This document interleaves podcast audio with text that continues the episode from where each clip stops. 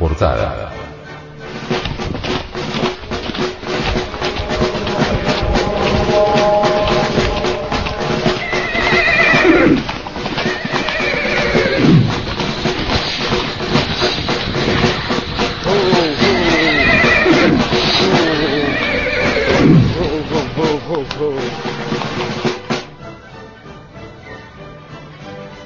Entonces se entabló una batalla en el cielo.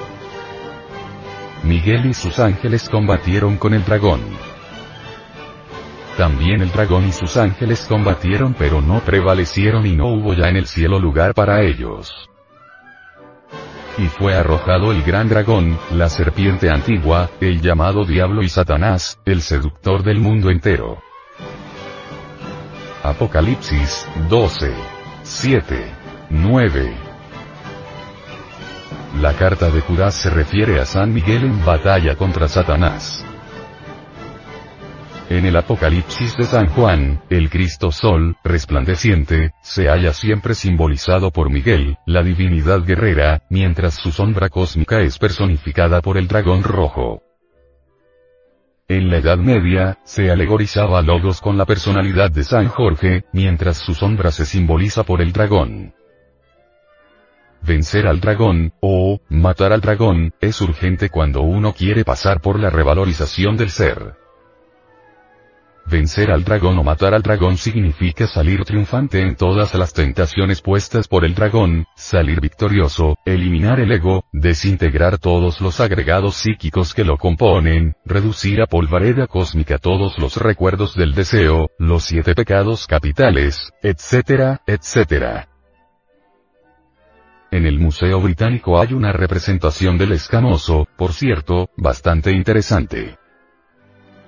También existe en el citado museo una pintura arcaica, antiquísima, donde aparece el árbol de la ciencia del bien y del mal, el manzano del Edén. Resulta interesante que cerca a ese árbol se ve en la pintura Adán y Eva, el hombre y la mujer, intentando atraer a las manzanas con el propósito de devorarlas. Tras el tronco de aquel árbol está el dragón serpiente, y en lo alto, en las nubes, aparecen algunos seres maldiciendo al árbol, viva representación de todo clero exoterista o profano, desconocedor de los misterios sexuales. No cabe duda que los dos seres humanos, hombre y mujer, están pues ante el árbol de la ciencia del bien y del mal. Obviamente, todos somos hijos del dragón, de Satán, del diablo, de las tinieblas. Y sus obras son las obras que hacemos. Odiamos, mentimos, adulteramos, robamos, envidiamos, codiciamos, etcétera, etcétera. Si alguien quiere hacerse hijo de Dios, debe vencer al dragón, al tentador, al escamoso. Entonces nos convertimos en hijos de Dios y encarnamos la sabiduría, la sagrada gnosis. Sin embargo, el gran Kabir Jesús no maldijo jamás a su dragón.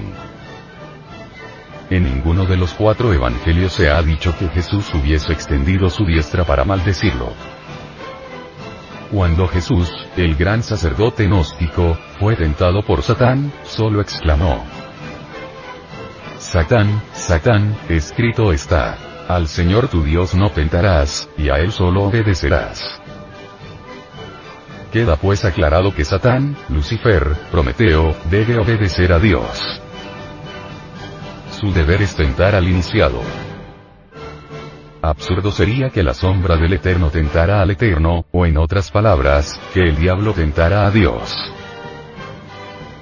Miguel peleó contra el dragón y sus ángeles rebeldes, como tenemos que hacerlo nosotros contra el Lucifer íntimo y los agregados psíquicos. Se trata de luchas interiores, secretas, terribles y muy dolorosas. Cada uno de nosotros debe convertirse, pues, en un Miguel, peleando incesantemente contra el dragón y sus huestes fatales.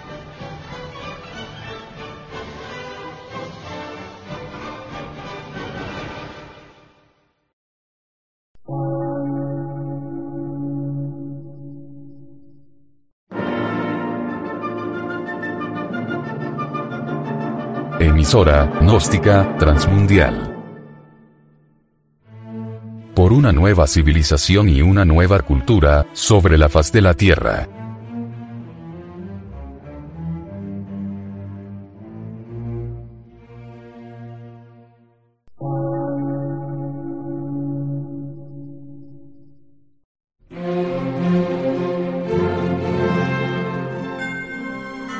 Medio de radiodifusión. Científico, artístico, místico y filosófico.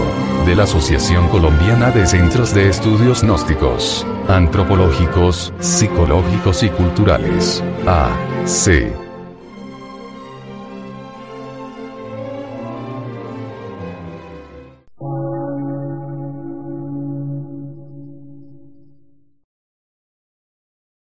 Lectura en movimiento. Difusión sin fronteras.